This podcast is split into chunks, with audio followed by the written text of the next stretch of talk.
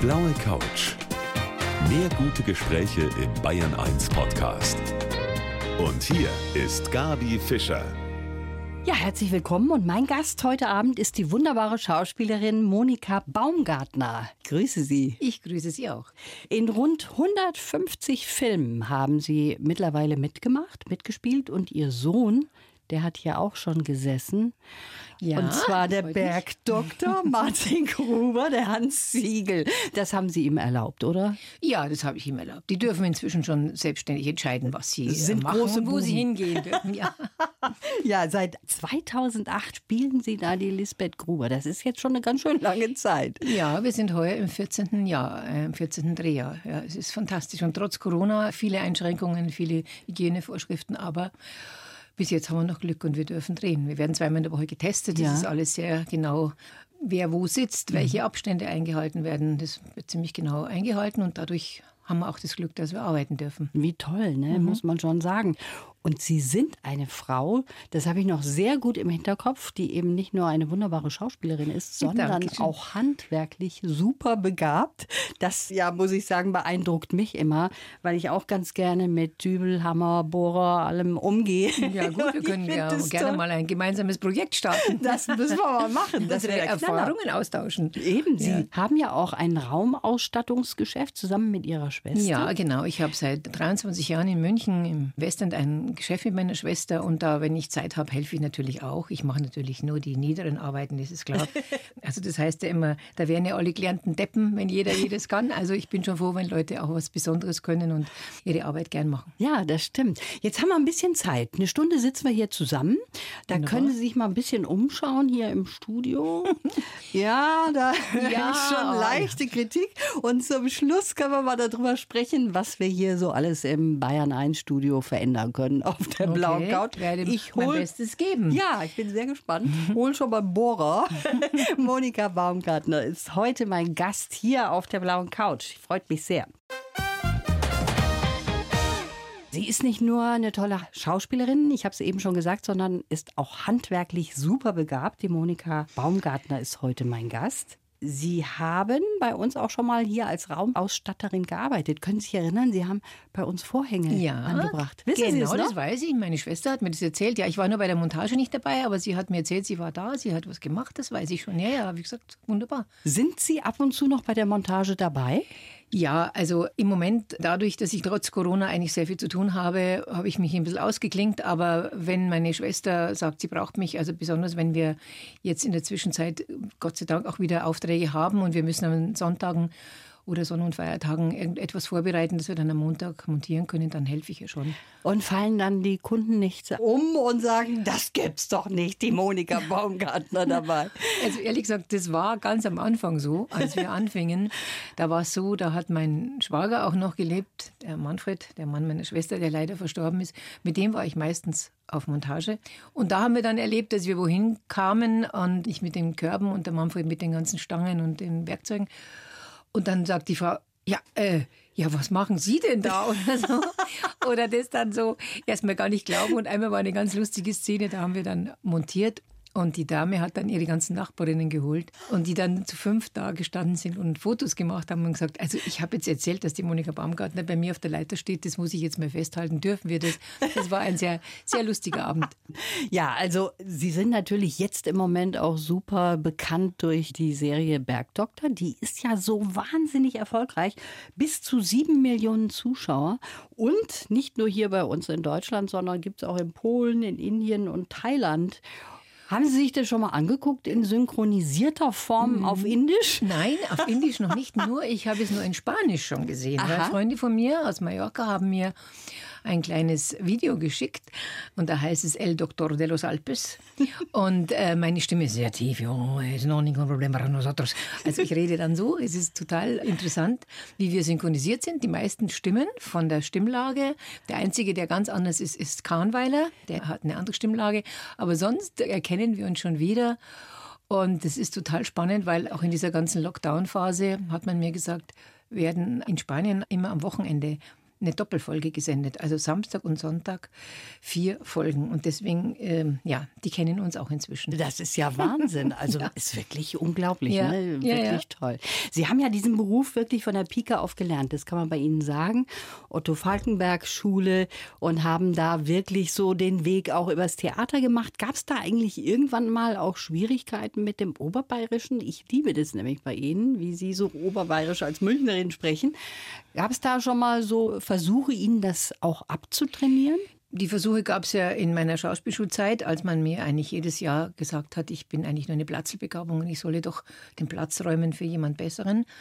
Das habe ich aber dann durchgestanden irgendwie und hatte dann das Glück, dass mich der Jürgen Flimm, der damals rechte Hand von Herrn Everding war, mitgenommen hat nach Mannheim 1972. Und ich habe da wirklich Shakespeare gespielt, hm, was ihr wollt, oder Sommernachtstraum mhm. und die Polly in der Dreigroschenoper und so.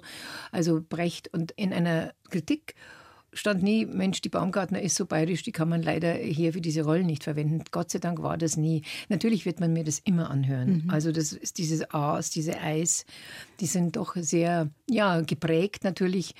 Aber ich hatte nicht das Pech sozusagen, dass irgendwann stand, nee, also nimmt jemand anderen, weil die Baumgartner, die versteht man nicht. Also ich finde das eben gerade schön, ihre Art zu reden, das ist wunderbar und man fühlt sich gleich zu Hause, wenn man sie so hört. Ne? Das hat ja auch was mit Heimat für uns zu tun hier in ja, Bayern. Ja, genau. Es ist generell vielleicht deswegen auch ein Vorteil für den Bergdoktor, weil es ja auch etwas vermittelt, nach was man sich sehnt. Also eine Heimat, eine Geborgenheit, wo man weiß, wo man hingehört. Mhm. Und das ist, glaube ich, generell eine Situation, die für Menschen sehr wichtig ist. Und jetzt haben wir das Glück, ehrlich gesagt, dass wir hier leben. Wir haben alle diese Möglichkeit, in unsere Heimat zurückzukehren, zu kommen, wohin ja. wir wollen. Und die Reisefreiheit, jetzt im Moment ein bisschen eingeschränkt, aber sonst im Großen und Ganzen haben wir das. Und wenn man weg ist. Ich habe immer gesagt, als ich in Mannheim war, nach fünf Jahren, hatte ich solches Heimweh. Weil man merkt immer dann eigentlich, was Heimat bedeutet, wenn man es nicht hat. Genau, wenn, wenn, man, man weg, weg ist. Ne? Und wenn man die Menschen, es hat ja jetzt nicht nur mit den Räumlichkeiten zu tun oder ob man die Berge braucht oder das Meer oder was auch immer. Das ist ein Punkt. Der andere Punkt ist schon die Menschen, die mhm. dazugehören die Familie, die Freunde, die Bekannten, das Umfeld. Also das ist ganz wichtig und das alles zählt dazu, dass man sich wohlfühlt, dass einem gut geht. Und wir haben das Glück, dass wir in einem Land leben, wo wir leben dürfen, wo wir sein dürfen. Und viele Millionen Menschen gibt es, die das eben nicht so haben. Ja, wir müssen uns ab und zu mal an die Nase fassen und sagen, ja. es geht uns wirklich gut. Ja. Und das muss man sich auch immer wieder sagen.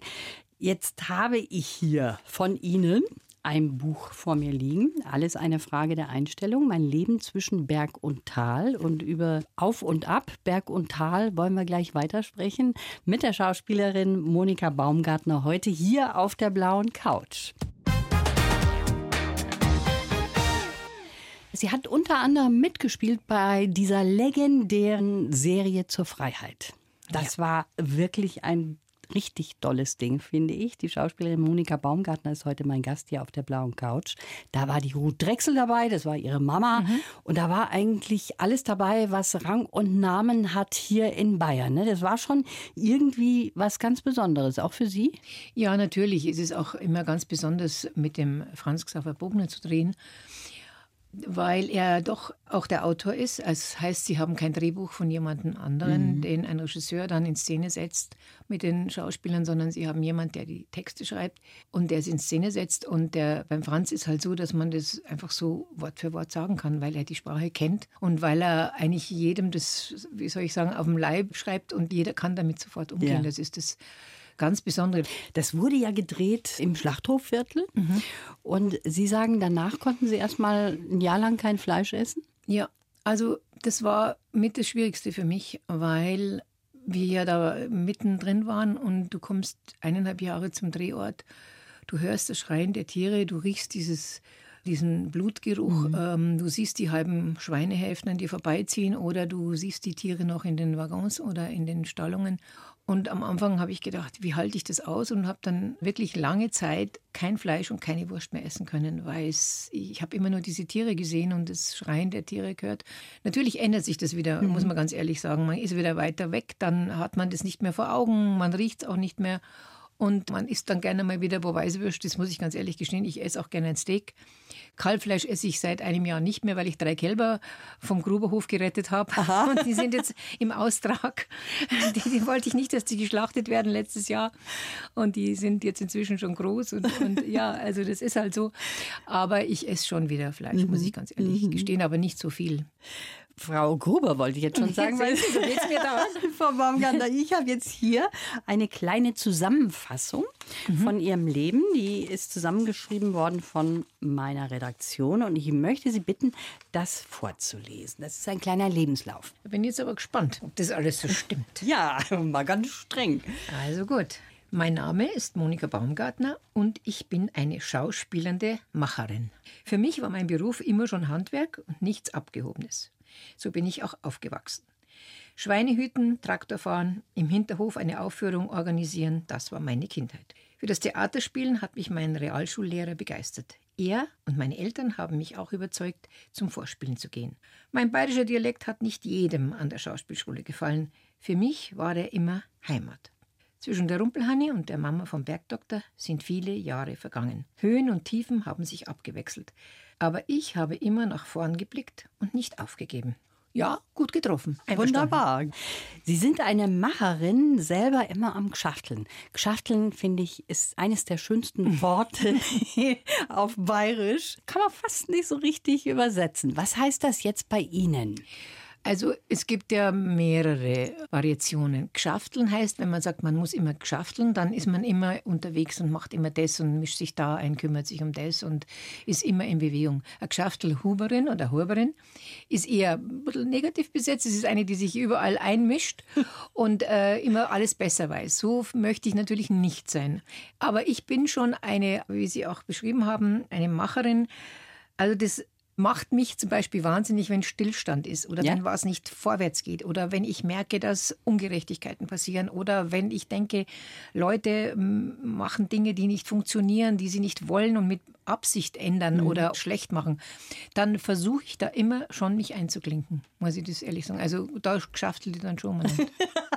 Aber im guten Sinne des ja, Wortes. das sagen wir mal an dieser Stelle. Sie haben jetzt gerade eben schon von der Rumpelhanni gesprochen mhm. und das ist sehr überraschend, finde ich, und auch bei mir ist es so, dass man die im Hinterkopf noch hat, obwohl das schon so wahnsinnig lange her ist. Ja, ne? es ist genau 40 Jahre her. Mein Gott. Ja, ich sage Ihnen genau, ne? mein Gott. Und wissen Sie, ich hatte so ein gestern, äh, gestern ein so ein schönes Erlebnis, weil im Kino in Fürstenfeldbruck wurden gestern vor 50 Leuten wurde der zweite Teil der Rumpelhanni gezeigt.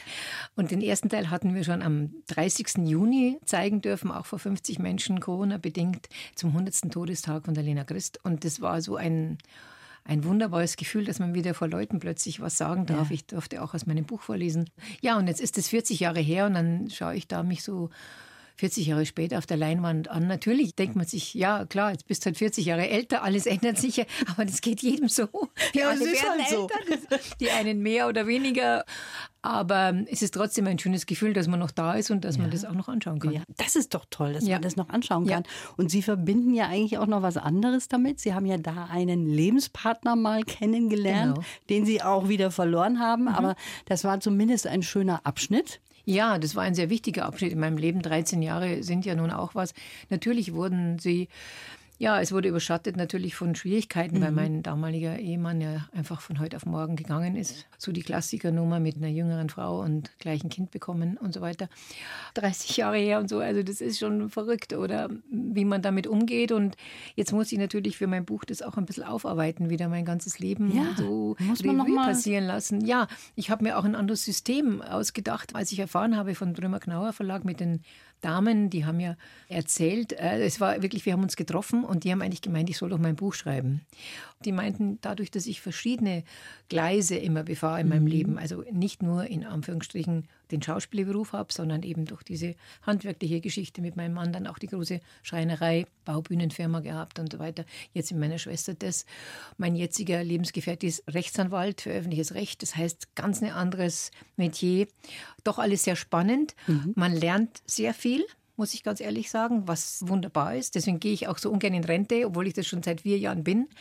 Es ist einfach so, dass man die Höhen und Tiefen, so wie es in meinem Buch ja auch mhm. steht, Berg und Tal und jeder hat die von uns, jeder kann sicher Klar. davon was berichten und so habe ich halt damals dann, wie ich angefangen habe, mich mit dem Gedanken des Buchschreibens zu beschäftigen, einfach ein Schubladensystem mir besorgt und habe nach Motiven oder besser gesagt nach Filmen oder nach Theaterstücken mein Leben geordnet. Der Mannheim, was ihr wollt, oder Franz Xaver Kreuz, Bauernsterben, Kammerspiele, dann habe ich da alles mit dran. Und das war für mich sehr interessant, weil ich habe mein Leben nochmal anders mhm. auf ist gar nicht so gearbeitet ne? oder bearbeitet. Ja, ja, ja es war gar nicht so einfach. Es war natürlich auch verbunden mit traurigen Sachen. Ja. Natürlich denkt man dann da so wieder drüber nach, aber es nutzt ja nichts. Man muss hm. ja irgendwie immer weitermachen und solange man da sein darf, muss man das auch ausnutzen und sagen, Dankeschön, dass ich dass es mir gut geht und dass ich keine Schmerzen habe, das ist auch ein Thema in meinem Buch.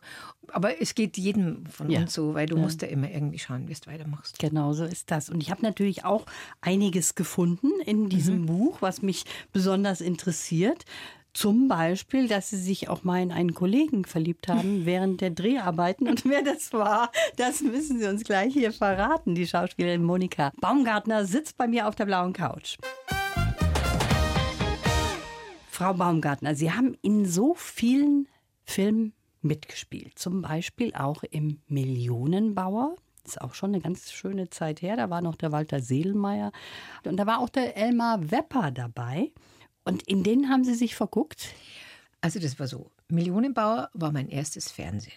Und ich bin dazu gekommen, weil der Franz Geiger, der Autor von Millionenbauer, das war mein früherer Schwiegervater in Spee, kann man sagen. Und der hat diese Serie geschrieben für den Silmar und hat mir die Rolle der Monika hineingeschrieben. Deswegen hieß ich da auch so. Und jeder hat gesagt, um Gottes Willen. Also mit dem Silmar, da musst du ja aufpassen, weil das ist nicht ganz einfach. Der ist so kompliziert und so schwierig und oh, mm.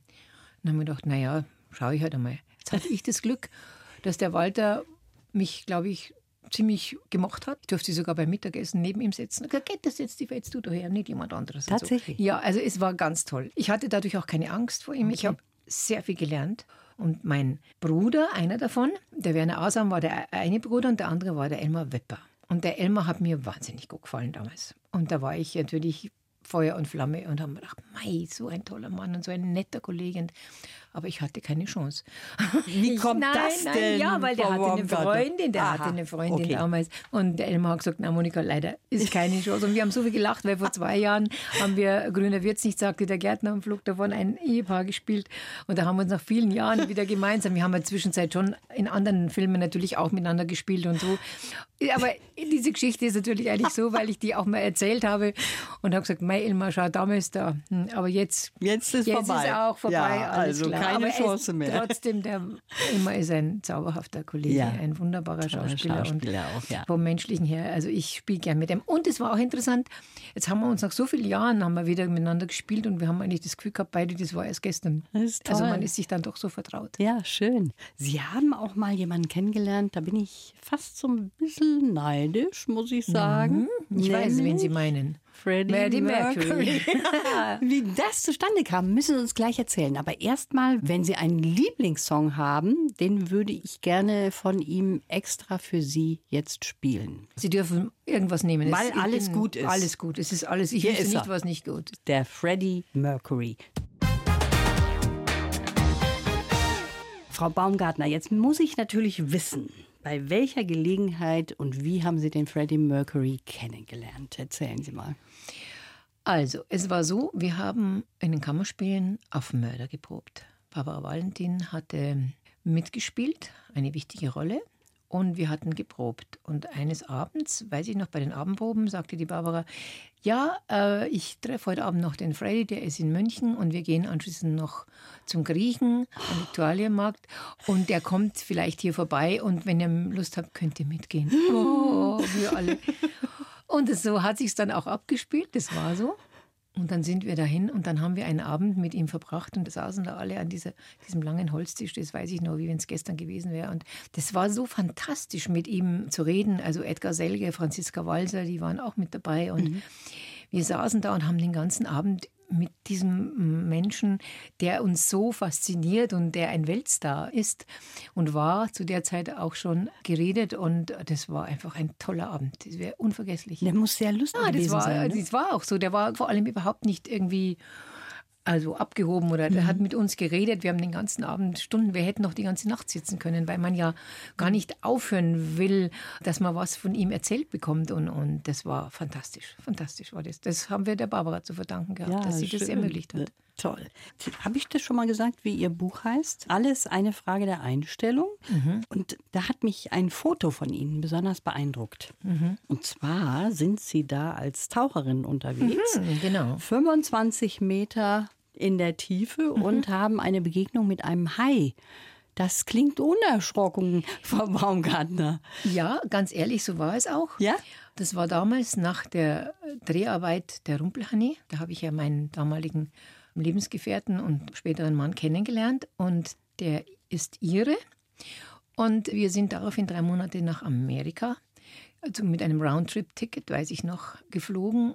Und dadurch, dass er ja einfach Englisch konnte, ich jetzt nicht so gut, also meinem Schulenglisch, hatte ich ein lebendes Lexikon dabei. Ja, wunderbar. Und wir sind da quer oder einmal rundrum und quer äh, durch Amerika.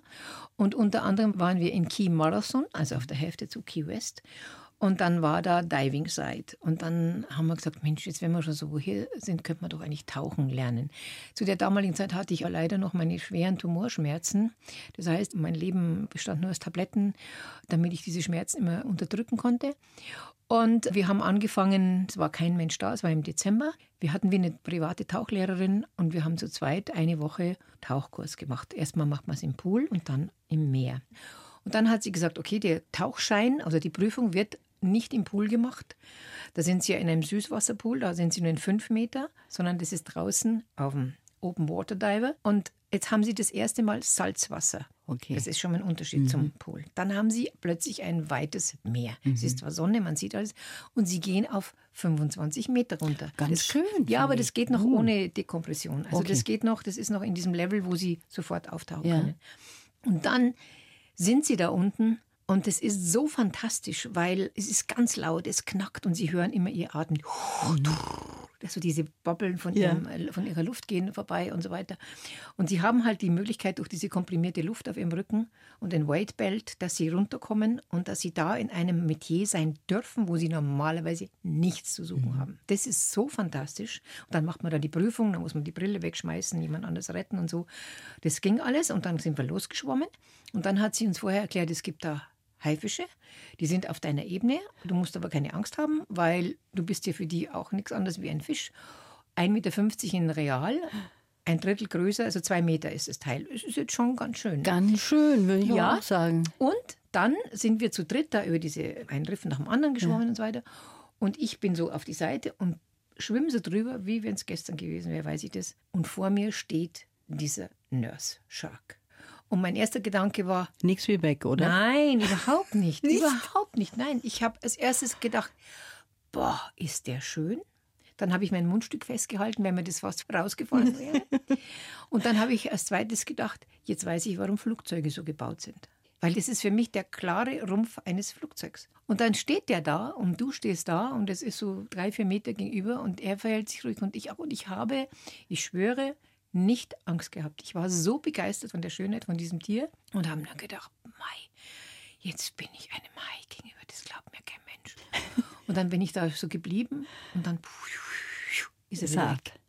Und das war so ein fantastisches Erlebnis und das sind auch Sachen, die man nie in seinem Leben Ja, vergisst. toll, dass Ja, man sowas erleben toll. kann. Ja, das ne? war ganz, ist ganz wirklich toll. Ganz toll. Der hat sie aber auch angeschaut. Ja, beim Hai sehen Sie die Augen Ja, ja, nicht. Das die ist ja, Sie haben da ja, das ist ne? ja, Sie, das Tier ist ja längs, es hat ja nicht mich frontal, sondern es war seitlich, damit Mhm. ich auch diesen, ich sage ja, dieses Gefühl des Flugzeuges hatte. Toll. Aber es war einfach der Moment, wo du denkst, das ist ein so ein Wahnsinnstier. Dann war er weg. Und Gut, wie ist das erleben Tauchen durfte. ab und zu noch? Ja, in den letzten Jahren leider weniger geworden. Ich hatte dann noch mal auch das Glück in Hawaii, da habe ich gedreht, Insel der Träume. Da war ich auch noch mal tauchen ein paar Mal und da habe ich riesige Meeresschildkröten gesehen und so. Und da war es aber so, dass man eigentlich beim Schnorcheln, also wenn man nur runterschaut, mehr Fische gesehen hat, wie wenn man weiter runtergegangen ist. In Hawaii sind wir da ähm, drei Wochen beim Drehen gewesen und vor dem Drehen zum Schwimmen gegangen und das war wie wenn sie in ein Aquarium runterschauen. Also das ist voll mit Fischen und so. Also das war fantastisch. Schön. Mhm. Und ja, wir haben schon über Berg- und Talfahrten gesprochen, so ein bisschen. Sie haben es ja schon angedeutet, Sie haben jahrelang zu tun gehabt mit Schmerzen, haben unter Schmerzen gelitten. Und was dahinter gesteckt hat, darüber wollen wir gleich noch sprechen. Monika Baumgartner sitzt bei mir auf der blauen Couch. Frau Baumgartner, Sie haben gerade schon eben erzählt, dass Sie eine Zeit lang ziemlich gelitten haben unter Schmerzen. Und man hat so gar nichts rausgefunden, was es eigentlich ist. Ich glaube sogar 13 Jahre lang. 15 Jahre. 15 mhm, Jahre lang. Jahre. Da haben sie dann Medikamente genommen, sie wurden operiert auch, sie haben sich die Zähne ziehen lassen, man hat nichts rausgefunden. Was war denn das? Ich war ehrlich gesagt überall. Ich war auch in Amerika, ich war in der Schweiz, ich war in London, ich war bei Wunderheilern, ich war bei Reinkarnationsmenschen, die mich zurückgeführt haben ins Mittelalter, damit ich herausfinde, warum ich im rechten Bein Schmerzen hatte. Also die 15 Jahre meines Lebens, die waren von 18 bis 33, also mhm. eigentlich die wichtigste Zeit. Da habe ich teilweise drei Hauptrollen am Tag in Mannheim gespielt. Ich weiß bis heute gar nicht mehr, wie ich das geschafft habe. Ich weiß noch, ich habe einmal eine Vorstellung nicht spielen können in Mannheim. Da habe ich zu spät die Tabletten genommen. Und wenn das zu lang gedauert hat, dann konnte ich nicht mehr laufen. Also das Bein hing an mir dran und ich habe es rumgetragen wie so ein Stück, wie ein Klumpen mhm. Fleisch. Ich habe immer gesagt, am liebsten würde ich es mal abhaken. Also es ging ums Bein. Schmerzen es ging ums Bein. Bein. Mein rechtes Bein war von oben bis unten wie ein Schmerzklumpen. Und dann habe ich selber natürlich medizinische äh, Bücher gekauft, habe versucht herauszufinden und bin eigentlich immer mehr drauf gekommen, dass es genau der Verlauf von meinem Nervus femoralis ist. Und es gab Ärzte, die haben zu mir gesagt, ja Moment, Sie haben ja Läus und Flöhe, weil ich vorn und hinten Schmerzen hatte. Aha. Worauf ich zu ihm gesagt habe, ja Moment, das ist doch der Nervverlauf, der läuft doch da vorne und hinten, mhm. deswegen habe ich ja vorne und hinten Schmerzen. Ich habe auch in den 15 Jahren nur einen Arzt gehabt, der mir gesagt hat, der weiß nicht, was ich habe. Alle anderen haben Diagnosen gestellt. Also immer wieder eine andere Diagnose. Immer wieder eine andere. Ich sage, Rücken äh, habe ich äh, Bandscheibe operieren lassen ja. und der Schmerz war nach wie vor da war ja auch nicht die Ursache. Dann hat man mir wieder gesagt, ja, dann musst du wieder zum Psychotherapeuten. Mhm. Hast da oben eine Fehlschaltung auf deiner Festplatte, ist so, da musst du jetzt halt rausfinden. Habe ich auch gemacht, nichts gefunden. Und im Endeffekt war es dann so, durch mein Medizinbuch studieren und immer wieder darauf hinweisen und dann MRT und CT-Entdeckung, habe ich dann so eine Aufnahme bekommen und dann hat man endlich festgestellt, dass ich auf meinem rechten Femoralisnerv so ein 5,5 cm großes Teil sitzen hatte. Das ist jetzt ganz schön groß, gell, wenn man sich ja, das so anschaut, 5,5 cm. Und der hat mir einfach 15 Jahre meines Lebens gekostet, ja, weil er ja, solange er da war, war es ein manueller Schaden. Erst nachdem dann endlich jemand gefunden worden ist, der Professor Theisinger in München, der mir das dann operiert hat und abgeschält hat und mir gesagt hat, während der OP ist der aufgestanden, der Nerv wieder, der war so flach wie ein mhm. Stück Zeitungspapier mhm. und der hat sich aufgerichtet. Und seitdem habe ich keine Schmerzen mehr. Da bin ich immer wieder froh. Aber hat lange gedauert, ja, bis das jemand ja, rausgefunden genau, hat. Genau. Ne? Jetzt sind wir schon fast am Ende angekommen. Was ich unbedingt noch fragen wollte, ist, Ihre Katze, ist die wieder zurückgekommen? Ja. Die war abgängig vor zwei Wochen. Ja, meine Katze ist wieder zurück. Ich bin so glücklich. Ich kann Ihnen das gar nicht sagen. Meine Katze war fünf Tage weg. Ich habe sie gesucht und überall jeden Abend. Und meine Schwester kam am Abend noch zu mir nach Hause und hat gesagt: Komm, jetzt gehen wir nochmal nachts rum mit Taschenlampen und schauen, ob wir sie hören oder finden und so weiter. Und wir sind dann tatsächlich nochmal zweieinhalb Stunden abends rum bei uns in der Gegend. Und da ist so ein verwildertes Grundstück, da sind wir nochmal zurück. Und dann habe ich nochmal gerufen und dann auf einmal hören wir und tatsächlich saß sie zwischen Blumentöpfen in dem Garten. Und dann habe ich sie wieder heimgebracht. Und ich bin so glücklich, dass sie wieder da ist. Schön, das ist äh, eine mallorquinische ja, Katze, genau. Ne? Die habe ich aus Sie Mallorca. engagieren sich da Ja, auch? genau. Ich bin da auch für den Tierschutz. Äh, die Helga Henrichs ist eine wunderbare Frau, die sich da engagiert für Katzen und Hunde und für Tiere. Und ich unterstütze sie auch, wo ich kann. Und die hat mir die Katze mitgebracht und gesagt, Mensch, Monika, weißt du niemand, die ist so zutraulich, ich habe Angst, sie wird überfahren. Die ist jetzt seit elf Monaten bei uns und jetzt war sie fast weg und Gott sei Dank ist sie wieder da ist wieder da. Ja. Ich kenne ihren Schmerz, weil ich habe auch Freigänger mhm. und jedes Mal denke ich mir, wenn die länger weg sind, ja, was ist los? hoffentlich kommen die mal wieder. Ja. Ich weiß auch nicht, warum sie nicht zurückgefunden hat, ehrlich gesagt. Ja. Es war Luftlinie 160 Meter. Es war nachts, als sie wegging. Vielleicht hat sie sich einfach so verirrt, dass sie nicht mehr gewusst hat, wie sie zurückkommt, weil sonst mhm. ist sie immer ganz nah am Haus und geht gar nicht weit weg. Also Sie sind eine Frau, die sich für vieles einsetzt und auch sehr tough ihren Weg geht. Und da gibt es auch eine Geschichte, für die Sie sich im Moment einsetzen. Das ist eine Frau, ja, die genau, Hilfe braucht. Eine Frau, die Hilfe braucht, eine wunderbare Frau, eine kraftvolle Frau, die nur 33 Kilo wiegt 44 Jahre ist und in einem Rollstuhl sitzt seit ihrer Kindheit nach einer Autoimmunkrankheit. Und wir haben das Problem ein bisschen bei uns in unserer Gemeinde, dass die Gemeinde prozessiert gegen sie seit drei Jahren. Es geht um sieben Quadratmeter Terrasse, die sie sich mit Holz belegt hat. Im Gegensatz zu den anderen Mietern können die Kieselsteine benutzen, weil sie ja nicht behindert sind. Die Gemeinde hat da leider irgendwie, ich weiß aus welchem Grund auch immer, hat sich hart gezeigt und gesagt, nee, das kann die nicht machen. Und jetzt hat die Richterin auch noch entschieden, dass sie das bis auf einen Meter wieder zurückbauen muss. Und wir kümmern uns darum und setzen uns ein. Unter gröbenzell-faktencheck.de kann man alle diese Sachen sich rausholen, mhm. was drin steht. Da sind die ganzen Berichte, die Bilder. Mein Mann ist Anwalt für öffentliches Recht. Der hat genau gesagt, es gibt einen Paragraph. Behindertengleichstellungsgesetz seit 2003 und nachdem ist diese Frau berechtigt, eine Möglichkeit zu haben, genau wie alle anderen Mieter ihre kleine Terrasse zu nutzen. Und dafür kämpfen wir. Und wir hoffen, dass wir noch viele, viele Unterschriften einsammeln können. Und es ist immer wunderbar, wenn sich Menschen füreinander einsetzen und gegenseitig sich unterstützen und helfen. Das ist immer schon meine Prämisse gewesen, dass man Schwachen helfen soll, wenn man es kann. Ja, das ist ein schönes Schlusswort. Leider, wie gesagt, die Zeit okay. ist schon Alles vorbei. Klar. Ich danke schön fürs Dasein. Ich habe mich wirklich gefreut, dass Sie heute da waren, mal wieder. Und wir wollten ja eigentlich dieses Studio mal unter die Lupe nehmen. Das müssen wir dann nächstes das Mal machen. Das nächstes Mal machen. Machen wir nächstes Mal. Wenn Corona-Zeit ja, vorüber genau. ist. So machen wir dann das. Dann komme ich mit meiner Schwester. Sehr gut. Schönen Dank fürs Kommen. Ja, ich danke. Die blaue Couch. Der Bayern 1 Talk als Podcast. Natürlich auch im Radio. Montag bis Donnerstag ab 19 Uhr.